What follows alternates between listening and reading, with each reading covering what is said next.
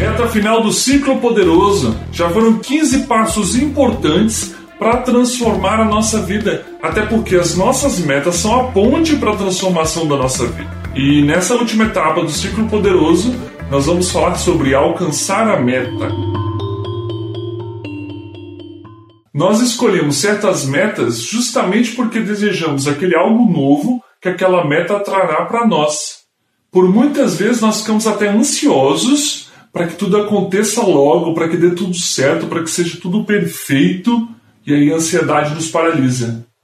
Ou então, nós queremos aquilo, aquela meta, mas temos algum medo da mudança que ela trará, das novidades que nós ainda não estamos preparados, e aí o medo nos paralisa.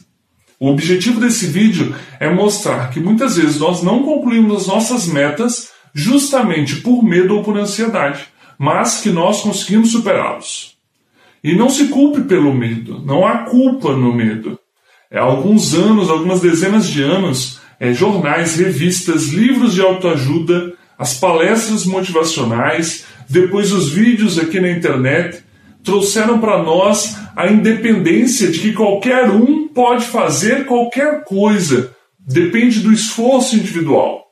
Então a nossa mente, muito inteligente, já percebeu que se eu não consigo realizar algo que eu quero, é porque eu não me esforcei o suficiente.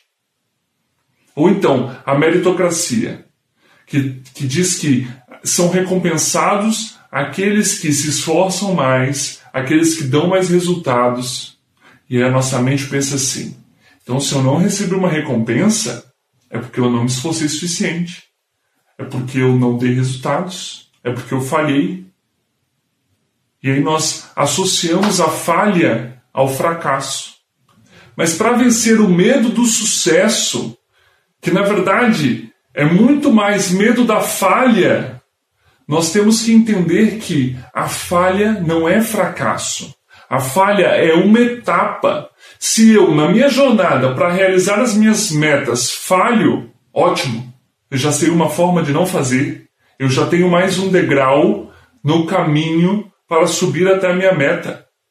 Então, amigos, a falha não é fracasso, a falha não é ponto final, a falha é uma etapa para chegar à sua meta.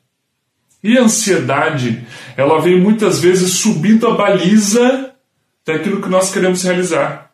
Porque eu quero que aquilo dê certo, aliás, eu quero que aquilo seja perfeito, e eu vou fazer aquilo quando eu estiver preparado. Eu preciso de algo mais para estar preparado.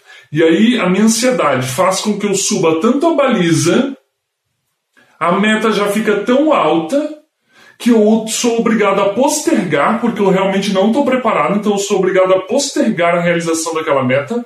Ou então aquilo já se tornou impossível e eu desisto. Então, quantas vezes nós somos obrigados a desistir de algumas metas nossas porque nós subimos demais a baliza. E para vencer a ansiedade, nós precisamos antecipar a decisão. Decidir, nos empurrar para a ação antes da nossa ansiedade tomar o controle. E a nossa ansiedade vai sussurrar aos nossos ouvidos que aquilo é precipitado, mas se você, amigo, fez essa caminhada de 15 passos até aqui, você definiu seu propósito, você escolheu suas metas, estabeleceu uma rotina, desenvolveu suas habilidades, você executou, teve resultados, vence o medo e a ansiedade e realiza, e não há precipitação, você se empurra para a decisão, se empurra para a ação, se empurra para realizar, e assim não deixa que a ansiedade tome conta. Então, se nós entendermos que falha é etapa, e se nós partirmos para a ação sem deixar subir muita baliza, nós venceremos a ansiedade e o medo e alcançaremos as nossas metas. E eu quero te convidar a deixar aqui embaixo nos comentários se você já foi alguma vez paralisado pela ansiedade ou paralisado pelo medo e não conseguiu concluir algo que você queria fazer.